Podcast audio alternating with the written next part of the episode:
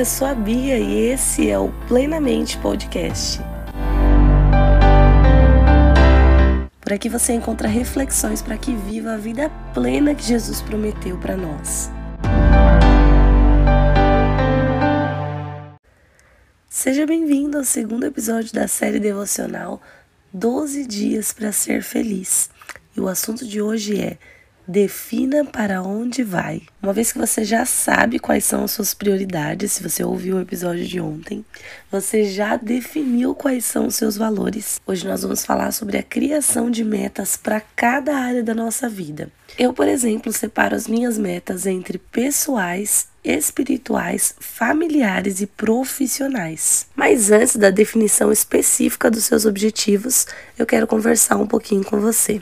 Eu sei que você já deve ter ouvido muito falar sobre criar objetivos, fazer uma lista de metas, mas é essencial para nós conseguirmos avançar na nossa vida e estabelecermos onde nós queremos chegar. No livro Alice no País das Maravilhas tem uma frase do gato que é a seguinte: Se você não sabe para onde vai, qualquer caminho serve. Isso significa que sem estabelecer um destino, você anda sem rumo para onde a vida te levar. E não que planejamentos sejam 100% certeiros, mas eles nos fazem poupar tempo e evitar fins indesejados.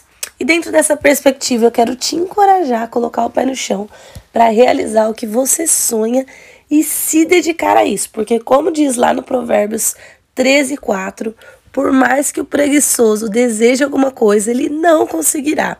Mas a pessoa esforçada consegue o que deseja. Sabe que uma das minhas atividades favoritas é observar o trabalho do sítio vizinho aqui do condomínio onde eu moro.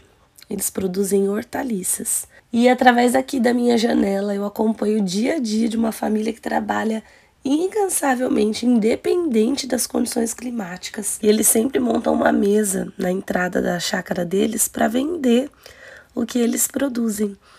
E há um tempinho atrás, no inverno, as baixas temperaturas estragaram uma farta colheita. E numa manhã de terça-feira, eu cheguei lá na expectativa de comprar várias verduras e eles me contaram que a chuva de granizo e o frio que havia feito durante a madrugada comprometeu grande parte do que eles haviam plantado. E aí, quando eu voltei para casa, eu fiquei observando pela janela novamente e observei que eles foram resilientes. Na manhã seguinte, eles estavam lá, trabalhando duro, tirando tudo que o frio havia estragado, plantando novamente, recomeçando todo aquele ciclo. Em Eclesiastes 11:4 está escrito: Quem fica observando o vento não plantará, e quem olha para as nuvens não colherá.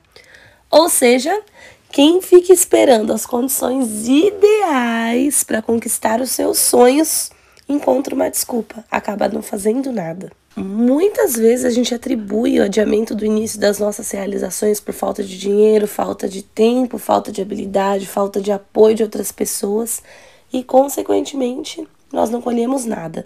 E com isso, ano após ano, nós não saímos do lugar e não temos motivo para celebrar. Nós nos queixamos da falta das condições ideais, sendo que se tivéssemos plantado alguma coisa, pelo menos um pouco colheríamos independente do que acontecesse exteriormente. Então hoje eu quero te incentivar a ir atrás dos seus sonhos, independente da conjuntura que você se encontra. Vá atrás dos seus sonhos, seja intencional, faça porque você sabe que lá na frente a colheita virá. Lembre-se que mesmo quando os dias forem drasticamente frios, haverá momentos em que a colheita vai ser abundante e outros em que um fator externo vai afetar o que estava prestes a ser colhido. E aí você vai precisar transformar essas ruínas em um novo plantio. E mesmo que tinha cara de destruição, servirá de adubo para o novo que virá. Ou seja, lição, experiência e proveito. Então, para a gente encerrar, eu quero te convidar agora mesmo a fazer a anotação das metas que você tem para esse ano, para sua vida. Isso mesmo. Então, pegue um papel aí, tome nota. O que você quer fazer por você? Escreve assim: O que eu quero fazer por mim? Meta e como eu consigo isso? Depois você vai pensar: O que eu quero fazer pela minha vida espiritual? Anote suas metas e como você pode conseguir isso. O que eu posso fazer pela minha família? E por último, o que eu posso fazer pela minha carreira profissional? Lembrando que em tudo isso você coloca o seu objetivo e o método, o meio, o caminho que você tem para chegar lá. Por exemplo, eu quero emagrecer. Como eu consigo isso? Me alimentando melhor, fazendo exercícios e, e por aí vai. Espero que o episódio de hoje tenha falado ao seu coração de alguma forma. Não perca o terceiro episódio, hein? Se você gostou, compartilhe com mais pessoas. Fique com Deus e até a próxima!